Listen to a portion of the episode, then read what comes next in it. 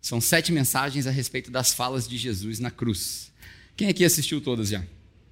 Só para eu ter uma ideia para saber se dá para continuar. Tá, nem todo mundo. Então, se você não assistiu todas, você pode entrar no nosso canal do YouTube, youtube.com.br Capela Church, e aí você consegue assistir as mensagens que já passaram. Hoje é a quinta mensagem da série. Cada uma dessas falas representa um momento que Jesus passou na cruz. Jesus pediu para que Deus perdoasse aqueles que estavam ali do lado dele. Uh, Jesus pediu para que cuidasse da mãe dele. Jesus garantiu para o ladrão que ele estaria com ele no céu naquele dia. Na quarta mensagem, a gente falou a respeito do sentimento de abandono, quando Jesus falou: Deus, por que o Senhor me abandonou? Que foi a mensagem da semana passada. E hoje, nós vamos falar a respeito de uma pequena frase que Jesus diz, que está no livro de João, no capítulo 19. Então, se você tiver Bíblia contigo, se você quiser abrir a sua Bíblia, João, capítulo 19, o versículo 28 é o versículo tema da nossa mensagem de hoje. João, capítulo 19, versículo 28. É um versículo bem pequeno eu vou colocar aqui na tela para você também ver, caso você não tenha aí na sua Bíblia. O versículo diz assim: no meio da crucificação toda, se você não lembra da história, Jesus foi preso, Jesus foi interrogado, Jesus foi arrastado, Jesus foi chicoteado, Jesus foi humilhado. Ele provavelmente já se encontrava nu. Muitas das, das cenas de crucificação que a gente vê, Jesus está com as suas partes íntimas cobertas.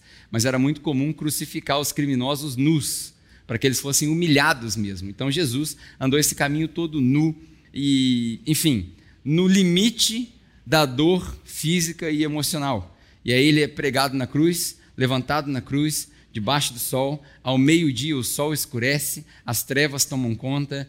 E aí, nesse ambiente todo, Jesus grita: Porque o Senhor me abandonou? Mas em João, a gente tem um extra.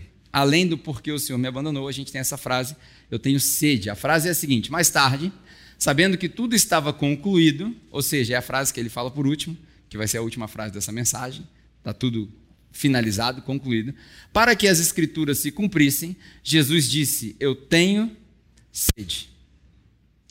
Jesus gritou lá da cruz, ou murmurou da cruz, a gente não sabe exatamente como ele se comportou, eu tenho sede. E é sobre essa fala que nós vamos focar hoje. A mensagem de hoje vai ser bem, bem rápida. Ela me mostra três coisas. Quando eu escuto Jesus, Deus, Senhor, Rei, poderoso, magnífico, Criador de todas as coisas, presente com Deus desde o princípio. Quando eu escuto essa pessoa da cruz dizer que ele tem sede, eu, particularmente, imediatamente vejo três coisas. Pode ser que você veja mais, mas eu quero demonstrar três coisas nessa mensagem para a gente levar para casa. A primeira delas, eu vejo a intensidade dessa crucificação. A gente está muito anestesiado com a dor alheia. Hoje em dia é muito comum, a gente liga a televisão, a gente liga o jornal, e aí a gente vê que alguém resolveu espancar um senhor do lado de fora do supermercado, e esse senhor vem a óbito. Isso passa nas notícias, no jornal, como se isso fosse normal. A gente vê uma pessoa nos Estados Unidos, por exemplo, debaixo do joelho de um policial, e aí eu não estou aqui para defender lados e nem causar polêmica, mas isso para nós passa como se fosse normal. A gente assiste o assassinato de pessoas fiéis a uma determinada religião, porque uma outra religião julga que eles estão errados. E aí a gente assiste isso no jornal como se isso fosse normal. A gente vê briga, e a primeira coisa que a gente vê quando está acontecendo uma. A primeira coisa que a gente faz quando está acontecendo uma briga na rua, antigamente era ir separar a briga. Agora é tirar o celular do bolso. Porque todo mundo quer ser o repórter em primeira mão. E quando eu vejo isso, eu vejo, eu, eu vejo que se a gente mergulhar nas escrituras de verdade, você percebe a intensidade desse processo todo. É muito provável que Jesus já estava há mais ou menos 24 horas sem beber nenhuma água. Porque desde o momento que ele foi arrastado e carregava sua cruz até o momento que ele chega ali, ele já estava sem beber água nenhuma. Muito provavelmente desidratado pela dor física e pela quantidade de coisas que ele teve que aguentar. Eu não sei se você já ficou desidratado alguma vez, a ponto de desmaiar. Alguém aqui já teve essa experiência de desmaiar por falta de água? Muito calor, excesso de, de esforço físico, caminhar, e aí você vai desfalecendo e desmaia. Geralmente, quando a pessoa desmaia por desidratação, como é que a gente acorda ela? com um tapa no rosto, né, para ver o reflexo, ou às vezes água gelada, é, para quem às vezes tem algum problema ah, nervoso, tem algumas medicações que você põe na boca. Eu não sou médico, então não quero falar sobre isso, mas você precisa de uma intervenção para que você não desfaleça, para que você não desmaie. Jesus teve várias intervenções no caminho. Eram as pessoas gritando: Você não é Deus? Era o soldado batendo, era o outro soldado chutando. E se hoje a gente vive um tempo meio canibal no que se trata do relacionamento interpessoal, imagina naquela época onde as pessoas não tinham limite nenhum. É muito provável que Jesus caminhava por aquele caminho com a cruz nas costas, com as pessoas em cima dele. Não era, não era um caminho livre, como a gente vê nos filmes, aquele caminho aberto e Jesus carregando a sua cruz. Era muito provável que ele provavelmente tinha que se desviar das pessoas. E isso dificultava ainda mais o caminho dele. A, a intensidade da cruz, várias coisas falam a respeito da, da intensidade da cruz. Não sei se vocês sabem, mas a crucificação é até hoje considerado o método mais cruel de matar alguém. Se é que tem um jeito de classificar mais cruel e menos cruel. Mas a crucificação é o processo mais demorado para matar alguém. Uma morte por crucificação podia demorar até três dias os criminosos que eram crucificados, eles eram pendurados no alto das montanhas ou nos postes ao longo das estradas para que eles servissem de exemplo para as pessoas que talvez tivessem o desejo de quebrar a lei. Os romanos que aperfeiçoaram esse processo, porque não foram eles que inventaram. É muito provável que os assírios ou os persas tivessem inventado a crucificação. Por que, que eu estou te dizendo isso? Porque no princípio a crucificação não era uma madeira assim e a outra madeira no sentido horizontal com alguém pendurado. A crucificação, no princípio, para você ter uma ideia de quão cruel era esse processo, quando os assírios ou os persas, ninguém sabe ao certo quem inventou a crucificação, quem foi primeiro, quando eles inventaram isso, eles, eles, pegavam, eles formavam uma lança com um tronco de madeira, uma lança é, reduzida, obviamente, um tronco de madeira, e eles transpassavam essa pessoa inteira, do reto até a garganta. E a técnica que eles desenvolveram era uma técnica tão avançada que a pessoa ficava transpassada com essa lança de madeira fincada no chão e não morria. Os órgãos sofriam uma hemorragia interna e ela ia morrendo aos poucos, enfiada na, na, naquela lança. E aí, por que, que virou uma cruz? Porque os romanos quiseram prolongar o processo. Era muito rápido. Então os romanos colocaram a, a primeira árvore primeiro tronco na vertical e aí entenderam que se colocassem os braços esticados na horizontal, isso ia causar uma asfixia e ao mesmo tempo, enquanto a pessoa desfalecia de dor, ela ia se asfixiando e afogando no próprio líquido pulmonar dela. Essa era essa é a explicação menos grossa que eu posso te dar da crucificação. Se eu entrar em detalhes, a gente não vai conseguir ficar aqui se eu, se eu tentar te mostrar com palavras, em detalhes, aquilo que acontecia durante a crucificação. Diz a lenda que a história de quebrar a perna, não tem na história de Jesus que eles falam que quebra a perna dos dois ladrões, mas não quebra de Jesus, para que as profecias se cumprissem e para que Jesus não fosse, é, não tivesse nenhum osso quebrado. Mas quebrar a perna era um ato de misericórdia, porque já passava muito tempo do sofrimento e aí com a perna quebrada não havia força para se levantar e respirar. O que pouca gente sabe é que quando a gente fala dessa força para respirar sem puxar pelos braços, eu não, sei, eu não sei se você consegue imaginar, mas sabe aqueles atletas de ginástica olímpica que fazem aqueles exercícios nos anéis assim, que você vê ele na televisão, que você fala assim, cara, como que esse cara consegue ficar parado aqui, ó? Porque eu, se eu tentar puxar uma barra aqui, eu já tremo, imagina aqui. Então, muita gente acha que a cruz, esse momento onde a pessoa respirava, é porque havia um apoio aqui para o pé. Mas se você estudar a crucificação ao certo, ela era feita da seguinte maneira: os pregos eram pregados muito provavelmente em alguma parte aqui do antebraço. Agora existem algumas pesquisas que dizem que a crucificação era no antebraço e um outro prego na mão, ninguém sabe ao certo. Mas na parte inferior da cruz não existia nenhum suporte. Esse mito de respirar, isso é um mito. A pessoa era pregada na parte de baixo da cruz com um prego de aproximadamente 12 centímetros, que transpassava o calcanhar dele e pregava da lateral externa até a lateral interna na cruz. Então a pessoa era presa assim. Ela não tinha apoio. Era como se ela estivesse caindo, mas os pregos não deixavam ela cair. Por isso ele se asfixiava, porque isso daqui era natural e ele não ia tendo força, ele ia abaixando e ele ia morrendo aos poucos. Quando eu vejo Jesus gritando, eu tenho sede, embora seja uma frase muito simples, eu percebo que o processo da crucificação era muito intenso, era muito forte, era impossível de aguentar. E Jesus aguentou tudo isso, perdeu sangue. Algumas pessoas dizem que aquela cruz que ele carregava, a, a horizontal, pesava aproximadamente 50 quilos. Não sei se você sabe quanto é 50 quilos de cabeça, mas muito provavelmente a pessoa sentada do seu lado pesa aproximadamente 50 quilos, um pouco mais, um pouco menos. Imagina você colocar essa pessoa no ombro e andar alguns quilômetros depois de ter sido chicoteado, com os ossos quase quebrados, sem beber água, sem comer já há dias, depois de ter sido preso, com toda essa tortura emocional. Esse era o peso da cruz de Jesus. Tanto que ele não conseguiu carregar e alguém precisou carregar para ele. Eu vejo a intensidade da cruz quando Jesus fala: Eu tenho sede. A segunda coisa que eu vejo é a humanidade de Jesus. Eu vejo que Jesus era humano. Isso é um medo que as pessoas têm de admitir que Jesus era um ser humano. Embora ele também era Deus. E aqui mora um paradoxo, um mistério da fé cristã, que já há milhares de anos a gente tenta resolver e ninguém consegue. Jesus é Deus e Jesus é homem ao mesmo tempo.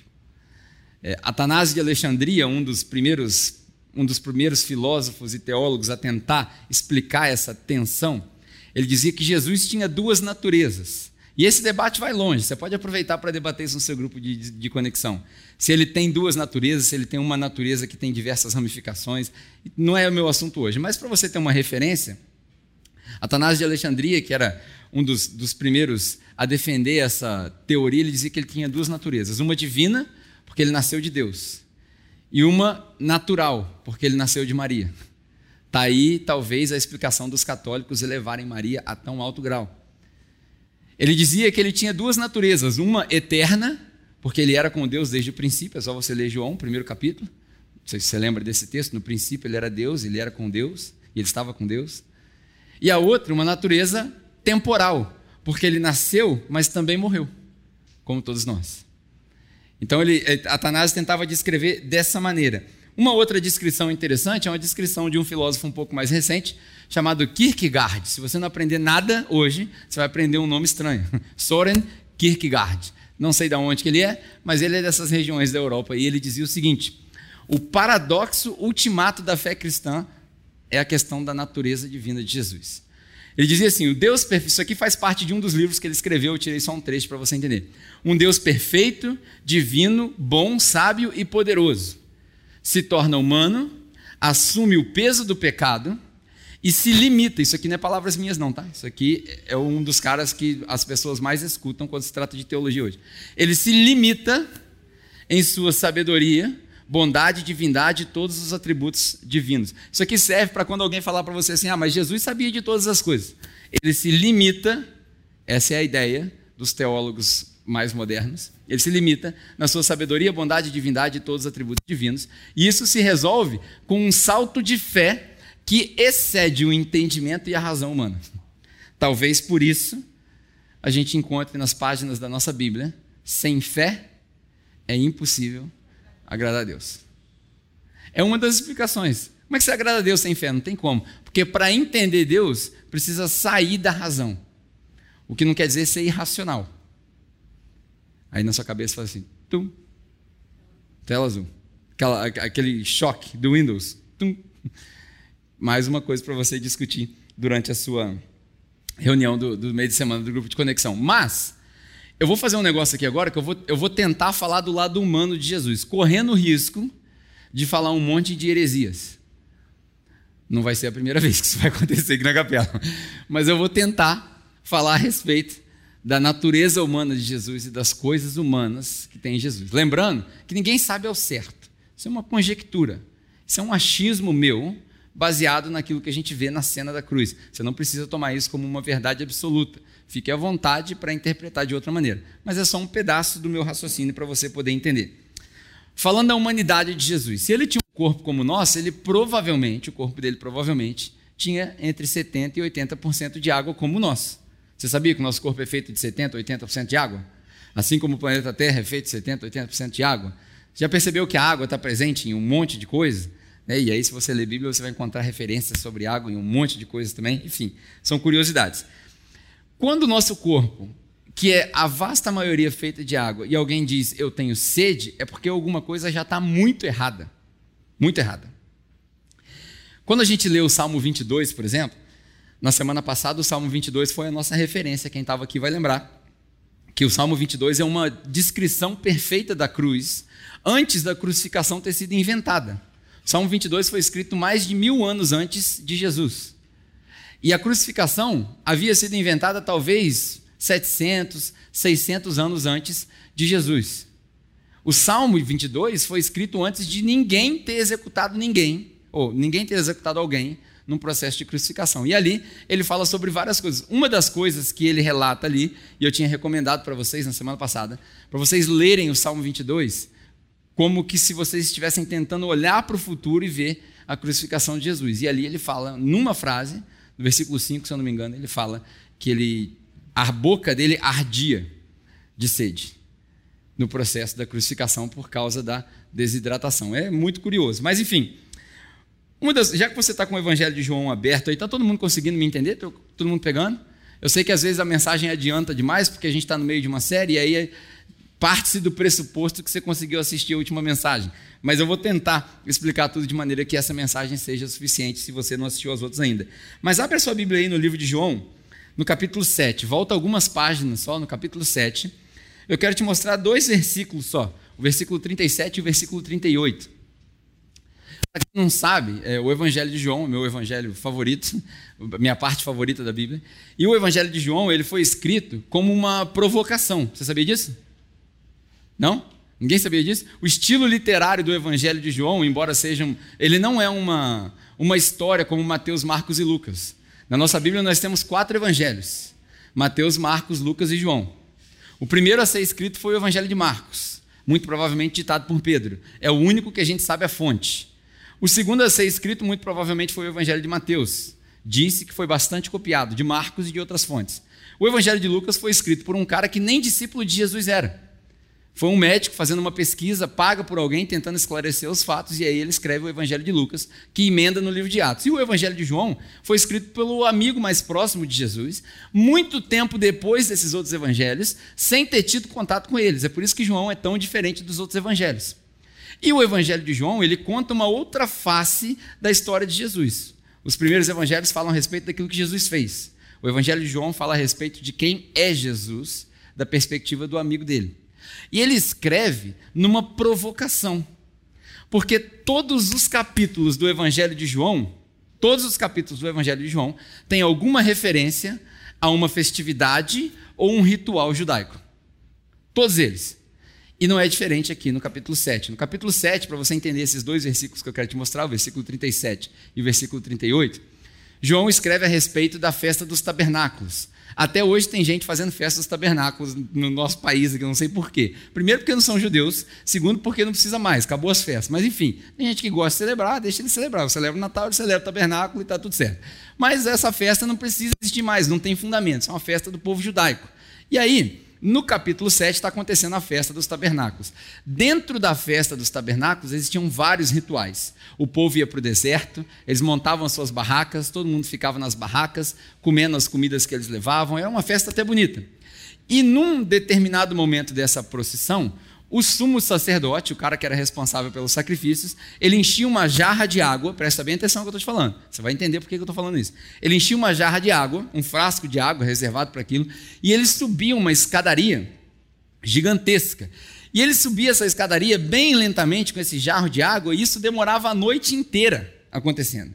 Quando ele chegava lá em cima, lá no, no topo da escadaria, onde era a entrada de um dos templos deles, esse sacerdote declarava algumas coisas e o chofar, aquele instrumento que parece um, um, um, chifre de boi, né? era tocado três vezes, e quando ele era tocado três vezes, que era um sinal de celebração, o coral dos levitas cantavam uma música. E essa música é o, texto que está escrito do Salmo 113 até o Salmo 118, chama Halel. É um conjunto de bênçãos. E eles começavam a cantar aquelas músicas como a gente canta louvores aqui. E aquilo durava a noite inteira, a madrugada inteira, varava a madrugada. Quando eles acabavam o Salmo 118, o sumo sacerdote, que já estava em pé ali naquela festa, tudo bonito, as luzes e tal, ele pegava essa água e ele misturava essa água com uma porção lá, que ninguém, eu não sei explicar o que, que acontecia, e um pouco de vinho. E ele derramava aquilo por um aqueduto que corria e voltava a água de onde ela veio, que foi a piscina de Siloé. Não sei se você conhece a história, mas Jesus, quando cura o cego, fala: vai lá se lavar na piscina de Siloé. É, essa água voltava para lá. E quando a água batia lá com um pouquinho de vinho e essa porção vermelha, eles comemoravam. E eles comemoravam e gritavam três vezes, todo mundo junto, milhares de pessoas. Imagina isso, que coisa linda, maravilhosa, os judeus, todo mundo lá vestido com as suas roupas tradicionais, no ápice do festival, todo mundo junto, milhões de pessoas em volta do templo. E aí, na hora que a água batia ali, sem que ninguém precisasse mandar, eles gritavam: graças a Deus, graças a Deus, graças a Deus três vezes. E isso era um sinal de gratidão, porque Deus havia mandado chuva e com a chuva veio vida, que o sangue simbolizava vida e a colheita nasceu e eles celebravam. Por que eu estou te explicando tudo isso? Essa água que ele derramava era um símbolo. E logo depois que a água batia na piscina de Siloé e eles cantavam graças a Deus, ficava um silêncio mórbido. Desse jeito. Não, não vou gritar para te dar susto. Ficava um silêncio mórbido. Por alguns minutos. Porque eles precisavam refletir como Deus era bom. Esse Deus que mandava chuva. O Deus que mandava a colheita. O Deus que abençoava a nação de Israel. O Deus que declarava que vocês vão ser bênção por onde vocês passaram, onde pisar a planta dos seus pés. Um silêncio mórbido. Nesse silêncio mórbido, muito provavelmente no raiar do sol, Jesus grita: Todo aquele que tem sede, vem até mim não é no poço, não é no sacerdote, até mim. E todo aquele que crê em mim, de acordo com as Escrituras, de dentro dele fluirão rios de água viva. Num outro momento, nessa mesma celebração, Jesus havia dito: Eu sou a água. E por causa disso, Jesus foi perseguido. Foi meio que expulso dali, eles quiseram matar Jesus. Jesus grita no momento mais solene da história dos judeus que o ritual que eles faziam não servia para nada. Acabou. Alguns capítulos antes, Jesus havia declarado que todas as escrituras que os judeus esperavam estavam se cumprindo nele. Não precisava ler mais nada, precisava fazer mais nada, precisava ir em lugar nenhum mais. Aí ele grita: Eu sou essa fonte aí. Do mesmo jeito que ele declarou para a mulher no poço, quando ela falava assim, Por que você me pede água? Ele fala: Se você soubesse quem te pede água, você me pediria água e nunca mais você teria sede. Se você beber dessa água que eu te dou, você nunca mais vai ter sede. Que água é essa, Jesus? Por que eu pedi para você ler esse texto? Porque eu quero te apresentar um problema que eu não tenho resposta. Para você arrancar os seus cabelos, o meu já arranquei todos, não dá para arrancar mais, mas para você arrancar o seu cabelo durante a semana, tentando descobrir a resposta para isso. Como pode a origem da fonte de água viva no momento da sua morte, gritar: Eu estou com sede. Que Deus é esse? Que Deus é esse? Tão limitado a esse ponto. Essa é uma questão que você precisa estar confortável. Talvez isso signifique que ele de fato se esvaziou de si mesmo. Ele, ele, quando, quando eu falo sobre a humanidade de Jesus, eu também me lembro de uma outra coisa da humildade, e essa é a frase que Jesus gritou, né? Eu me lembro da humildade de Jesus. Porque ao mesmo tempo que ele é humano, ele é humilde. Já que você está com a sua Bíblia aberta aí, para quem gosta de ler Bíblia, Filipenses capítulo 2, se você quiser acompanhar comigo, mas eu vou só citar. Filipenses capítulo 2, no versículo 5, é um dos poemas mais bonitos da Bíblia, que explica por que Jesus era humano, ou quão, o, o quão humano era Jesus. No versículo 5, Diz assim, Filipenses capítulo 2, quando Paulo escreve para essa, essa igreja, ele escreve assim: Seja a atitude de vocês a mesma que há em Cristo, que sendo Deus, ou sendo da mesma essência que Deus, sendo Deus, não considerou o fato de ser Deus algo que ele deveria se apegar, mas se esvaziou de si mesmo, se fez homem, servo, morreu uma morte de cruz, para quê? Para que ao seu nome todo joelho se dobre e toda língua confesse que Ele é o Senhor. E por isso Deus deu para ele um nome que está acima de todos os nomes. É interessante que é, é, para nós não faz muito sentido um Deus crucificado, mas ao mesmo tempo, enquanto ele se esvazia e se faz homem, existe um propósito por trás disso.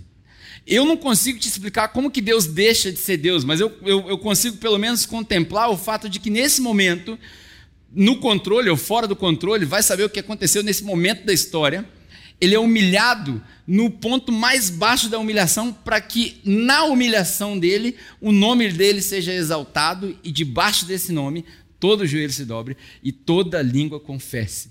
Ei, deixa eu te falar um negócio. Quando a gente fala de joelho dobrado, língua confessando, a gente não está falando dos crentes. No final dos dias, todo mundo vai se dobrar. No dia que Jesus voltar nas nuvens para buscar a sua noiva, para buscar a sua igreja, se eu tiver muito crente, você, você, não estranha não, porque de vez em quando eu fico meio pentecostal mesmo. Mas quando Jesus voltar nas nuvens, quando ele aparecer e todo mundo conseguir ver, crente, macumbeiro, umbandista, espírita, ateu, vai todo mundo se dobrar, porque daquele momento para frente não tem volta mais. Daquele momento para frente, não tem mais escapatória, tipo, ah, vou esperar até amanhã para ver se eu aceito Jesus. Quem somos nós para aceitar Jesus? A gente devia se ajoelhar todo dia de manhã, no momento que a gente tem o primeiro fôlego de vida, e falar assim: Jesus, obrigado porque o Senhor me aceitou. Eu estou esperando o trem passar, porque na hora que ele passar, eu estou pulando dentro. Ou a carroça subir, né? Sei lá, não é o trem, é a carroça que sobe. Eu vejo a humildade de Jesus. Na semana passada a gente usou essa frase só como referência para você é, bugar a cabeça, né? A essência de Deus e a descendência de Deus ao mesmo tempo em decadência. É o Deus morto. Deus morto na cruz. Glórias a esse próprio Deus, porque ele não permaneceu morto, porque ele ressuscitou três dias depois. A razão da nossa fé é essa, gente. Eu não sei como é que vocês não conseguem ficar empolgados com isso, cara, mas ele morreu? Sim, mas ele ressuscitou. Ele está vivo, ele não está morto, Jesus está vivo. Jesus é tão real quanto essa cadeira que você está sentado aí. Ah, eu não consigo ver Jesus. Você não consegue ver Jesus porque você não está olhando no lugar certo. Jesus está em todo lugar, Ele é tudo em todos, o tempo todo. Ele está em todo lugar. Jesus não está num culto religioso, Jesus não está numa religião, Jesus não está numa caixa preta de, de forro branco. Jesus está em todo lugar o tempo todo. Se você quiser simplificar mais ainda, Jesus é uma expressão, um sentimento humano chamado amor. Não é à toa que João, o próprio amigo dele, que escreveu esse texto que nós estamos lendo, diz que Deus é amor. Quem ama, conhece a Deus. O povo crente deveria ser o povo mais amável da face da terra. A gente se tornou o povo mais julgador da face da terra. Que Deus é esse? A gente não está vendo esse Deus na cruz. Não é possível que a gente serve um Deus que foi crucificado e se humilhou em nosso favor e ao mesmo tempo a gente tem coragem de apontar o dedo para alguém. Não é possível, eu não consigo entender como é que alguém pega esse livro que está aí no seu colo, que é um livro de salvação e de amor e de, de aceitação, e transforma isso num livro de condenação.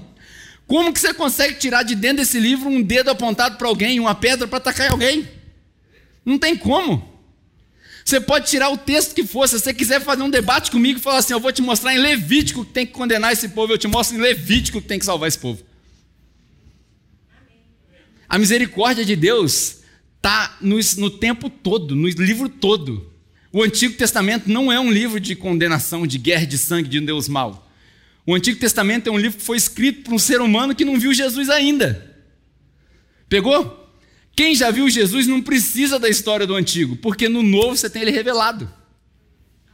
Então, quando você lê e consegue ver em Levítico, não pode ter tatuagem, é porque você não viu Jesus. Quando você lê em Levítico, não pode ter brinco, é porque você não viu Jesus.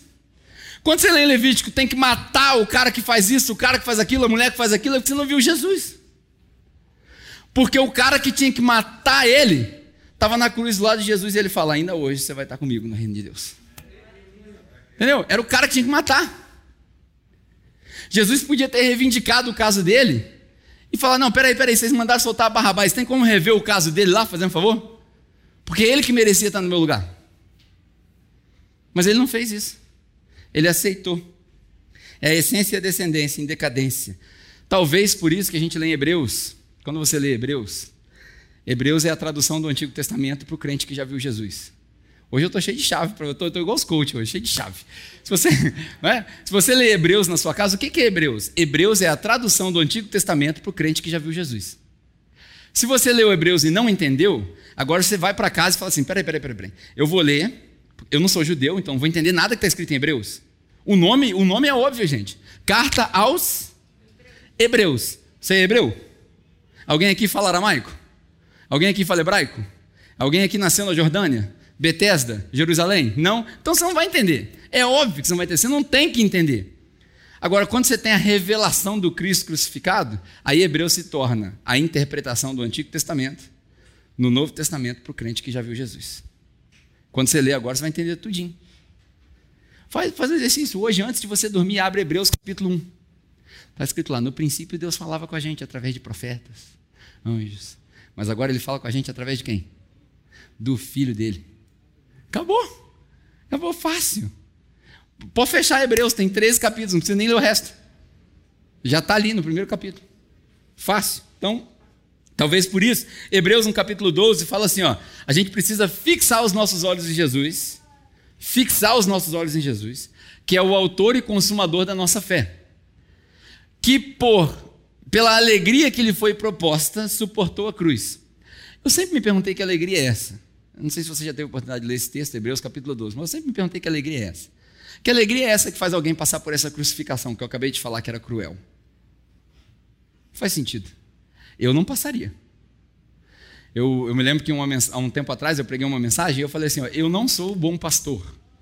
Em João capítulo 10 fala do bom pastor. Né? O ladrão veio para roubar, matar, destruir, mas o bom pastor, é, eu vim para dar vida, eu sou o bom pastor, o bom pastor dá vida pelas ovelhas. Não sou eu. Eu não sou o bom pastor. Entre eu e você, pode ter certeza que eu vou escolher eu. Não vou escolher você. Isso aí é fato. Fato. Se você veio para a igreja e falar assim, ah, o meu pastor é o bom pastor, você está na igreja errado.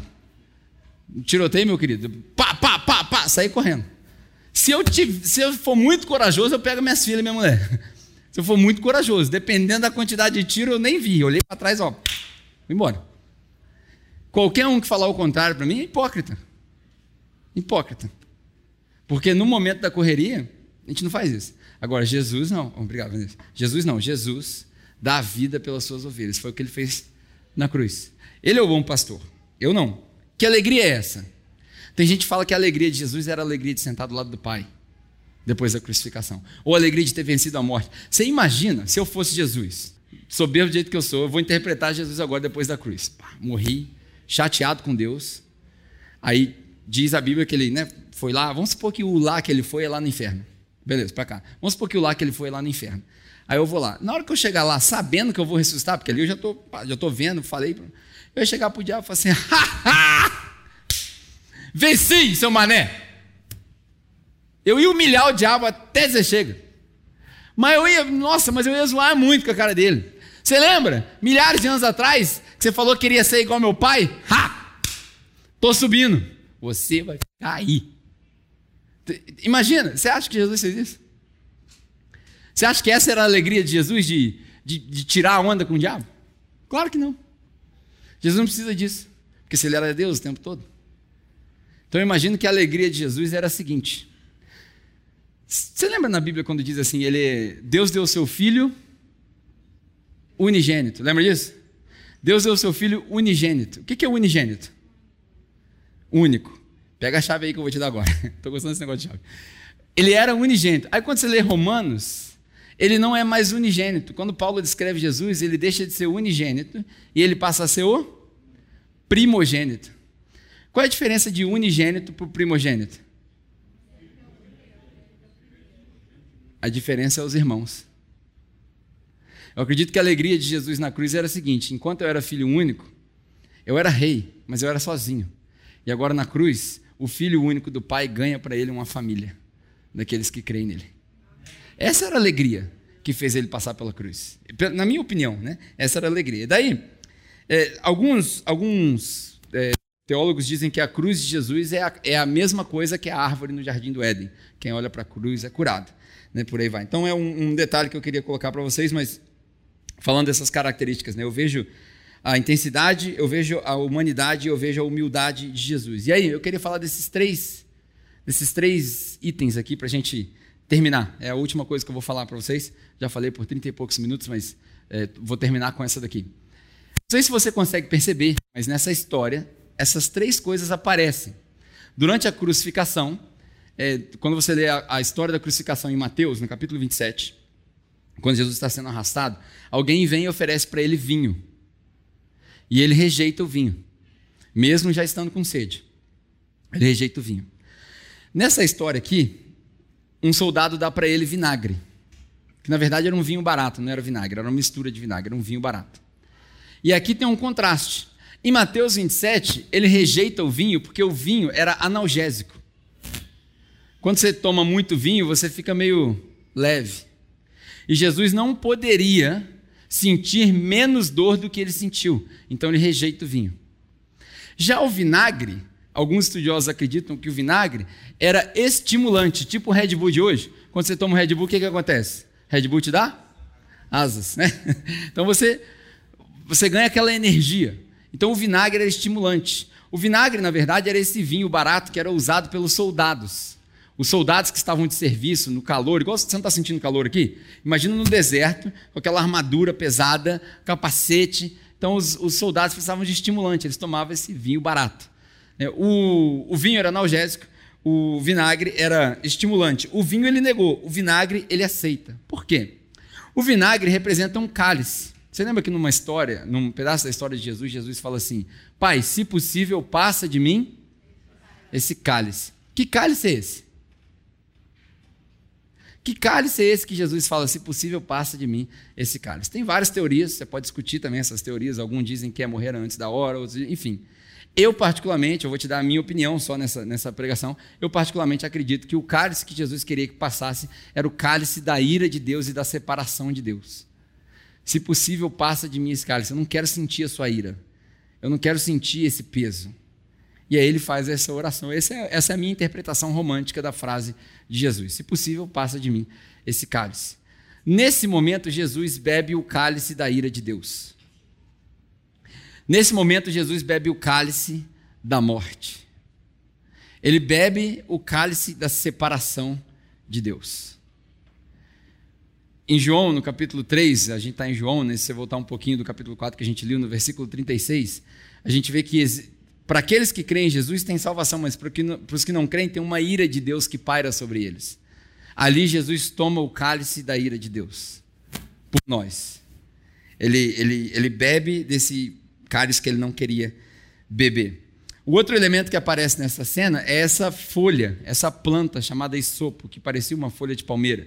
Nos festivais judaicos, naquele festival que eu descrevi aqui para você, quando eles cantavam graças a Deus, na mão direita eles seguravam uma fruta cítrica, na mão esquerda uma fruta cítrica e na mão direita uma folha de palmeira. E aí eles abanavam aquilo em sinal de agradecimento para Deus. Isso era um isopo. Isso era usado para aspergir as pessoas. Você sabe o que é aspergir? Sabe o que é aspergir? Não. Eu pegar água assim, não vou fazer isso para estragar a escova da cabeça das mulheres, né? mas é você jogar água. Muito provavelmente foi assim que Pedro batizou aquelas milhares de pessoas quando elas, quando elas se deparam com Jesus. Lembra em Atos que 3 mil pessoas se converteram? Se você ler Bíblia, você vai lembrar disso. No primeiro evento da igreja, eles, 3 mil pessoas se convertem, diz o texto que eles foram batizados. Mas batizados onde? Se eles estão no meio do deserto. Andou todo mundo para o rio? Tá? Não, eles foram batizados assim. O sacerdote chegava e fazia assim, ó, jogava, os presbiterianos dizem Todo mundo só de. Enfim, presbiteriano tem medo de água fria, já viu? Presbiteriano tem medo de água fria, então eles não gostam de batizar as pessoas no, na, na, piscina. Então eles gostam só de jogar, jogar um batismo sem graça. Batismo bom é aquele que você afunda o caboclo na água. Se você sabe que o cara estava pecando, você segura ele lá, ele começa a se debater lá dentro, você segura ele lá. Na hora que ele sair, ele vai ser um novo homem. Ele vai morrer mesmo. Ele morre para ele e ele ressuscita debaixo d'água. Então, o isopo era isso. Talvez, talvez, isso aqui seja uma alusão ao batismo. Porque do mesmo jeito que Jesus fala do cálice, quando os discípulos falam para ele, Jesus, eu quero sentar do seu lado esquerdo e eu do lado direito. Aí Jesus fala para eles assim, mas vocês não podem tomar do cálice que eu vou tomar e nem serem batizados com o batismo que eu serei batizado. Que batismo é esse que Jesus está falando? Porque os discípulos ali já haviam sido batizados, tanto nos rituais judaicos e muito provavelmente o mesmo batismo de Jesus, porque se Jesus se batizou, que batismo é esse? Jesus falava de um batismo de morte no batismo de experimentar a morte, que eles experimentariam mais tarde. Então, talvez esse sopo apareça aqui na ponta do, do quando o, o, soldado vai dar para Jesus, só para essa alusão, uma alusão a um batismo. Então, Jesus bebeu o cálice e foi batizado na cruz. Olha que interessante, essas analogias, né? E aí, é, do mesmo jeito que Moisés aspergiu o povo, que Pedro aspergiu o povo, como, como eu disse. E aí, assim, para a gente passar para a esponja, que é o último elemento, né? A, a gente fala muito sobre salvação aqui na capela, muito, muito frequentemente a gente fala que salvação não é ir para o céu. Salvação é trazer o céu para a terra. É viver aqui o céu. Né? Isso é, é, parece mais com salvação. Então, do mesmo jeito que a gente experimenta o céu na terra, Jesus experimentou o inferno na terra. Jesus experimentou o inferno para que eu e você pudéssemos herdar o céu. Pegou? Ele experimenta o inferno para você e eu experimentarmos o céu. Como assim? No momento da crucificação dele, as trevas tomam conta, inferno, trevas. Ele está com sede, muito calor, uma sede que não sacia, inferno. Separado do Pai, por que, que o Senhor me abandonou? Inferno, isso é um inferno. Viver o resto da eternidade separado do Pai. Isso é o inferno. Então Jesus experimenta o inferno para que eu e você herdássemos ou experimentássemos o céu. E aí o último elemento é o elemento da esponja. Eu deixei essa frase aqui para você. Talvez você não entenda o que isso aqui quer dizer, mas essa frase aqui é, é a frase que eu quero que você vá para casa com ela. Nessa história da crucificação, em João, no capítulo 19, abre aí de novo João, capítulo 19, a gente lê o versículo 28. Né? E aí fala que Jesus fala, sabendo que tudo estava cumprido, ele disse: Tenho sede. E aí, quando ele tinha sede, conta a história em João no capítulo 19, no versículo 29 e 30, que um dos soldados pegou uma um pedaço de madeira com essa folha de isopo e uma esponja e mergulhou num balde de vinagre e deu para Jesus beber. E aí Jesus vai e experimenta essa prolongação. O que, o que, essa esponja está fazendo ali? Para quem estudou história, vai sacar rapidinho o que está acontecendo aqui. Para quem nunca estudou história, isso vai ser novo. Eu não sei se vocês sabem, mas o banheiro, o vaso sanitário, é uma invenção muito moderna, recente. Ela não existia há 200 anos atrás. A Europa dos tempos iluministas era uma Europa nojenta, fedida, sem saneamento básico. Saneamento básico é uma invenção moderna. Até hoje tem gente que vive no mundo sem saneamento básico. Você sabia disso? Tem gente que lava roupa no mesmo rio que é despejado fezes. E tem que bater a roupa na pedra, porque não tem saneamento básico, não tem cano. Não é que falta saneamento básico, não tem manilha. Você consegue perceber o quão privilegiado nós somos só de pensar nisso? Enfim, há dois mil anos atrás não existia banheiro em Roma. Não existia banheiro em lugar nenhum, na verdade. E as necessidades deles eram feitas de maneiras é, assim, os romanos eram muito famosos porque eles faziam suas necessidades um de frente para o outro. Eles sentavam nos banheiros públicos, os banheiros públicos eram como se fosse um, um pedaço mais ou menos desse tamanho, com um, um, assento em volta da parede e um buraco no meio, todo mundo sentava pelado, um de frente para o outro, trocando ideia, falando do jogo, do, da, da Olimpíada, do fulano de tal, do atleta fulano de tal, e fazendo suas necessidades ali mesmo. E aí, do mesmo jeito que o vaso é uma invenção nova, o papel higiênico é uma invenção mais nova ainda. Papel higiênico é muito novo. Naquela época não tinha papel higiênico. Como é que eles se limpavam? Eles se limpavam com uma esponja. E era uma esponja comunitária. Uh, imagina que nojo. Uh. A mesma pessoa que acabou de fazer a necessidade dela passa a esponja para você. E eles não pegavam essa esponja na mão. O que, que acontecia? Os escravos e os criminosos condenados eram responsáveis por ficar atrás dos banheiros, porque atrás desses banheiros, nesse muro, era para onde as coisas escoavam, e essa toda essa escoação ali, eles ficavam ali para jogar para um outro lado, para que aquilo não ficasse insuportável mais do que já era, e eles eram responsáveis pelo rodízio da esponja. De tempos em tempos, essa esponja precisava ser desinfectada. E perto dos, dos latrines ali, chamavam-se latrines, né? perto dos latrines ficava um balde com uma solução de vinagre que desinfectava a esponja. Jesus está na cruz, quase morto. E aí ele grita: Eu tenho sede. Um dos soldados, na tentativa de extenuar ainda mais a crucificação dele, vai ao encontro da esponja, porque coincidentemente no Monte de Gólgota era onde, dizem alguns estudiosos, isso é uma teoria, era um dos lugares dos banheiros públicos. E aí ele vai atrás dessa esponja, gruda a esponja num pedaço de madeira e dá para Jesus. Aquela esponja que muito provavelmente havia sido recentemente usada. Eu deixei essa frase aqui para você ir para casa com essa frase na mente. Jesus morreu, o último suspiro de Jesus foi com o pior gosto possível na boca. Para que eu e você não precisássemos passar por isso. É engraçado que a, a, a, Bíblia relata a palavra de Deus sendo mais doce do que o mel. Eu fico pensando se Jesus não sabia, naquele momento da crucificação, que ele experimentava o pior que a humanidade pode oferecer em termos de humilhação, se ele não pensava, mas eu estou morrendo por aqueles que vão experimentar a palavra de Deus, que é mais doce do que o mel. Eu fico pensando se ele não raciocinava dessa maneira. A minha conclusão é a seguinte: a cruz, e essa fala de Jesus mostra a intensidade da crucificação, mostra a humanidade de Jesus e mostra a humildade de Jesus em se fazer ser humano. Mostra que ele experimentou o inferno para dar para mim e para você o céu. Mostra que ele experimentou a crueldade humana para perdoar a humanidade.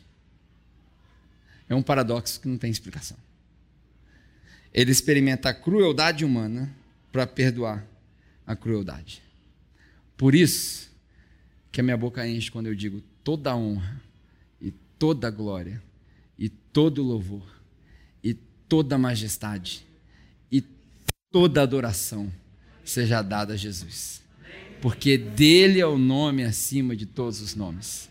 Ninguém é digno de adoração como Jesus é digno de adoração. Ninguém é digno de louvor. Porque Ele, além de ser Deus, fez tudo isso por mim e por você. Esse é o nosso Deus. Toda honra seja dada para Ele, para todo sempre. Amém e amém. Vá para casa pensando nisso. Vá para casa quando você for jantar agora eu gosto muito de dizer que as nossas mensagens elas precisam sair do domingo. Não dá para ficar só no domingo. Quando você for jantar na sua casa agora, confortavelmente, aquela pizza gostosa, ou o resto do almoço, ou o hambúrguer que você for pedir, na primeira mastigada que você der, eu quero que você imagine a esponja na boca de Jesus. É, você está com nojo. Ah, eu quero que você imagine aquilo. Porque quando Jesus fala na última ceia, ele fala assim: esse é o meu corpo, esse é o meu sangue, essa é a última vez que eu vou fazer isso até que eu volte. Nós estamos ceando todo dia. Todo dia a gente ceia. E muitas vezes a gente faz uma oração sem vergonha na hora da nossa ceia. Quando ora? A gente tem até uma brincadeira. Ah, já orei no atacado, já orei na compra. O que é a, prá a prática mais sem vergonha nossa é a oração antes da, da, da refeição. E ainda assim a gente consegue sacanear essa prática. Então eu quero que você vá para casa agora na hora que você jantar e pensa: enquanto eu como essa comida fantástica aqui, que faz bem para o meu corpo, Jesus experimentou o último gosto dele daquela esponja, por mim, para ver se a gente se transforma um pouco mais, para ver se a gente se parece um pouco mais com Jesus. Amém? Com essa consciência, eu quero te convidar para a gente orar e finalizar a nossa reunião.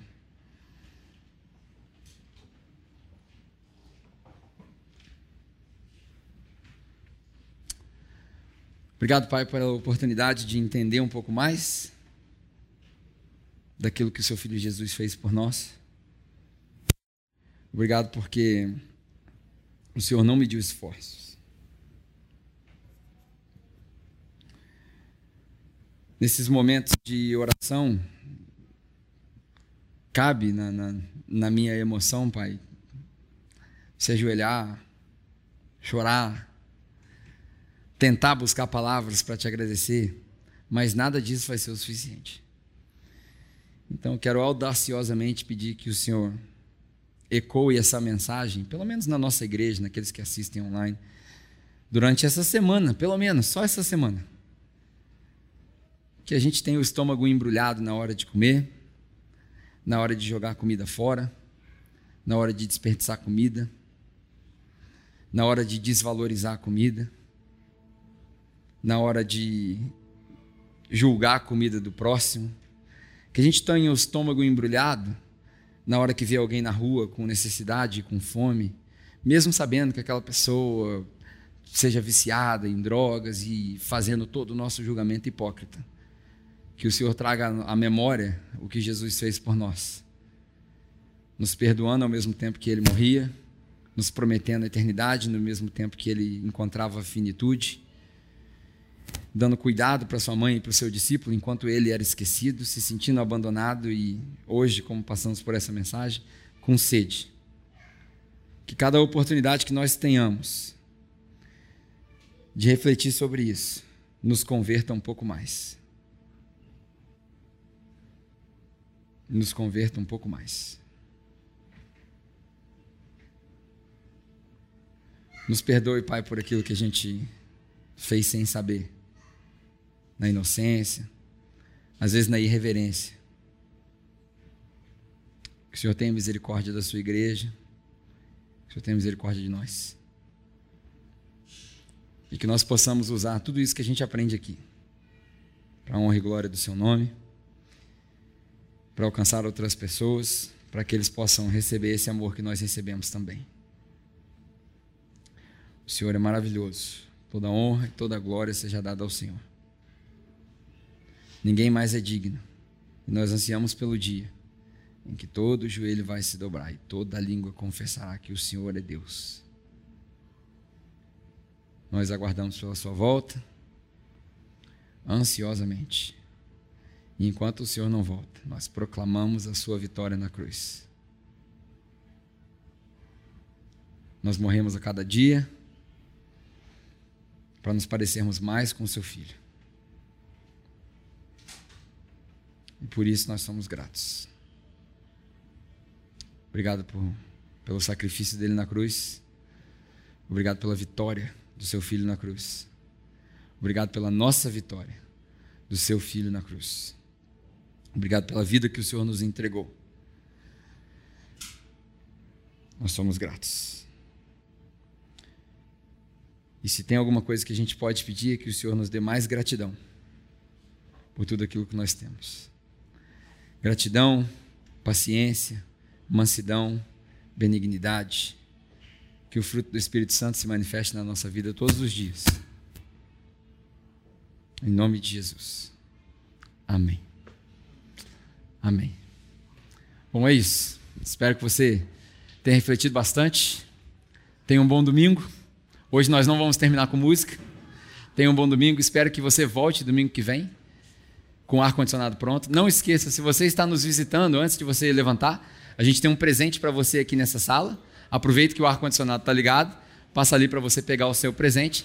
E se você quiser, antes de ir embora, passa ali na nossa loja para você poder contribuir também com as nossas obras missionárias e os projetos sociais. Tá bom? Deus te abençoe. Tenha uma ótima semana e até domingo que vem, se Deus permitir.